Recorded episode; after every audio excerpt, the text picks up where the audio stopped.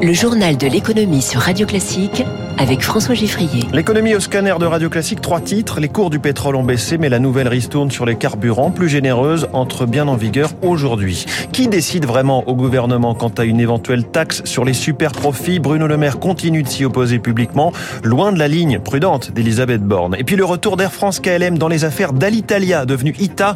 Le gouvernement de Mario Draghi a choisi le groupe franco-néerlandais à la surprise générale. Premier invité dans quelques minutes, vous voulez fabriquer euh, votre mozzarella, un violon ou une table basse? Le cofondateur de Weekendoo, Edouard Eglunan, a créé des ateliers découvertes avec des milliers d'artisans en France. Radio classique. Vous avez peut-être attendu ces derniers jours pour faire le plein prévoyant que vous êtes. Car oui, dès ce matin, le prix des carburants baisse fortement avec une ristourne de 30 centimes par litre désormais. Et si vous allez euh, chez Total Energy, il y a en plus une remise de 20 centimes, ce qui peut potentiellement amener le litre en dessous d'un euro cinquante. On est loin de l'aide ciblée qu'avait voulu euh, le gouvernement au départ, qui devait aider les Français qui utilisent euh, leur voiture pour aller travailler. Bonjour Émilie Vallès. Bonjour François, bonjour à tous. Bercy a renoncé à ce ciblage sous la pression des députés de droite. Il fallait trouver un compromis avec les républicains pour que la mesure puisse passer à l'Assemblée nationale. Les députés de droite ne voulaient pas d'une aide ciblée sur les travailleurs qui prennent leur voiture trop complexe selon eux.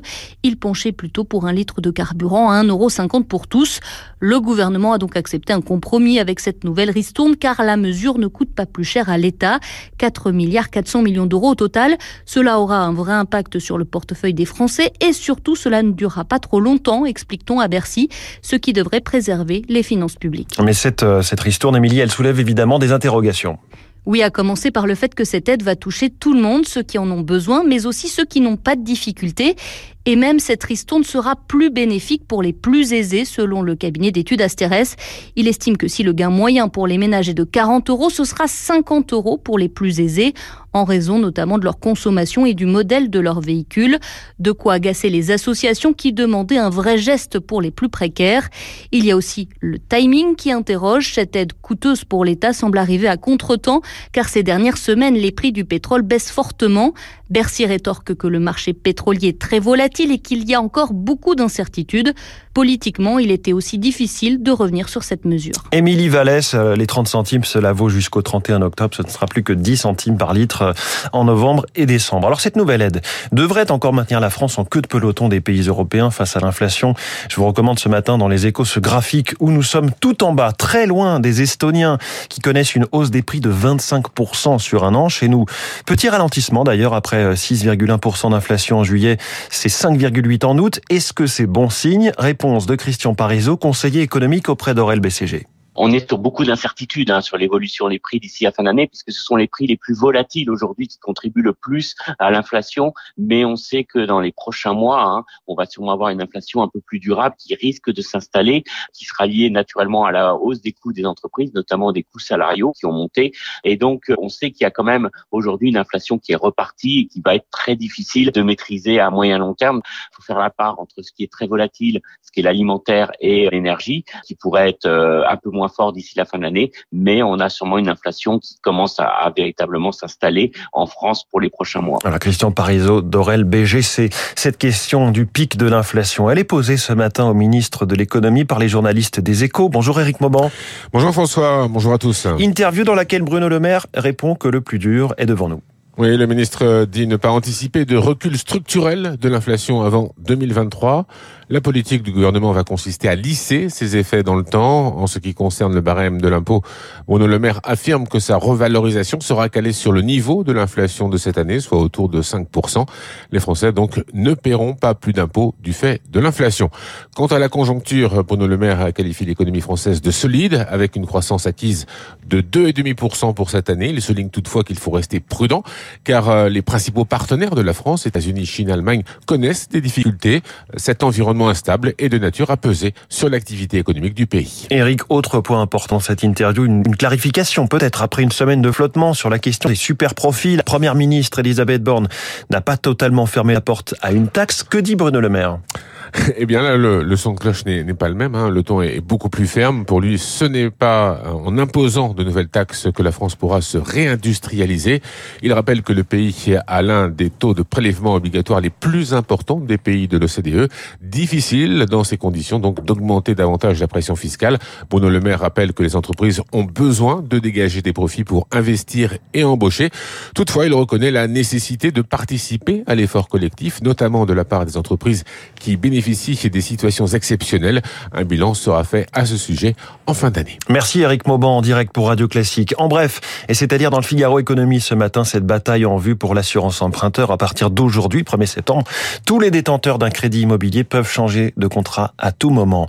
La PAC française est validée par la Commission européenne. Le projet euh, stratégique national sur la politique agricole commune, la Commission qui avait demandé d'ailleurs une petite réécriture hein, à la France, le premier jet ayant été jugé trop peu ambitieux sur l'environnement.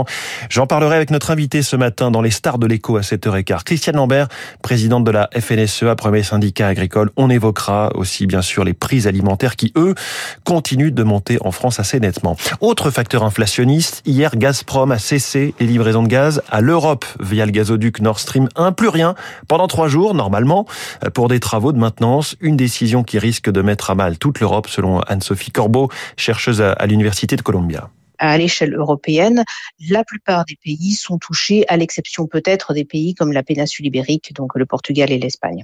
Ce sont des pays qui euh, ne reçoivent pas directement de gaz par gazoduc de la Russie, de même que des pays comme le Royaume-Uni sont très très peu exposés. Mais comme le marché européen est un marché très intégré, naturellement, il y a une répercussion quand il y a un défaut d'approvisionnement de cet Il faut bien voir que la Russie était quand même notre principal fournisseur de gaz par gazoduc. Trois quarts de diminution des fournitures de gaz par gazoduc, c'est énorme à l'échelle européenne et c'est quelque chose qu'on ne peut pas remplacer par des sources alternatives de gaz. On a essayé, c'est pour ça d'ailleurs que les prix sont à des niveaux records.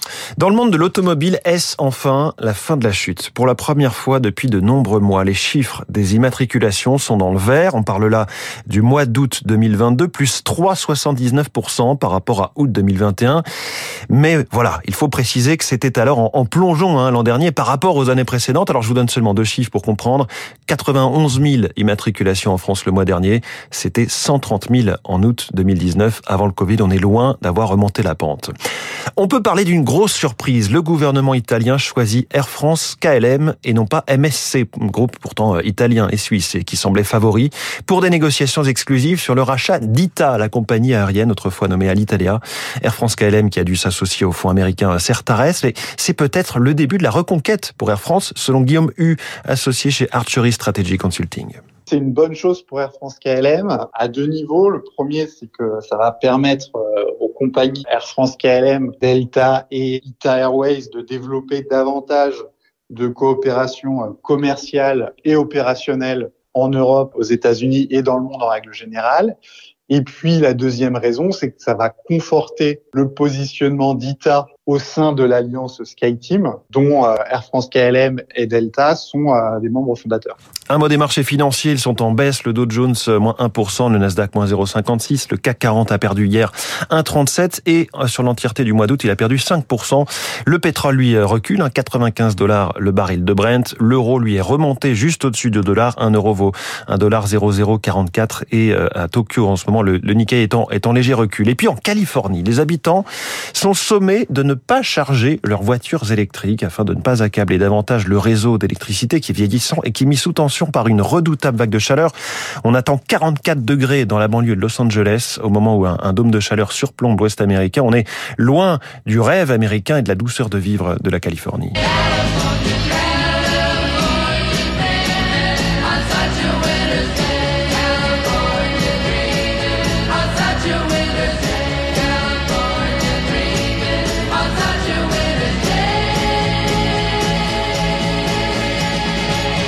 The Mamas and the Papas sur Radio Classique California Dreaming.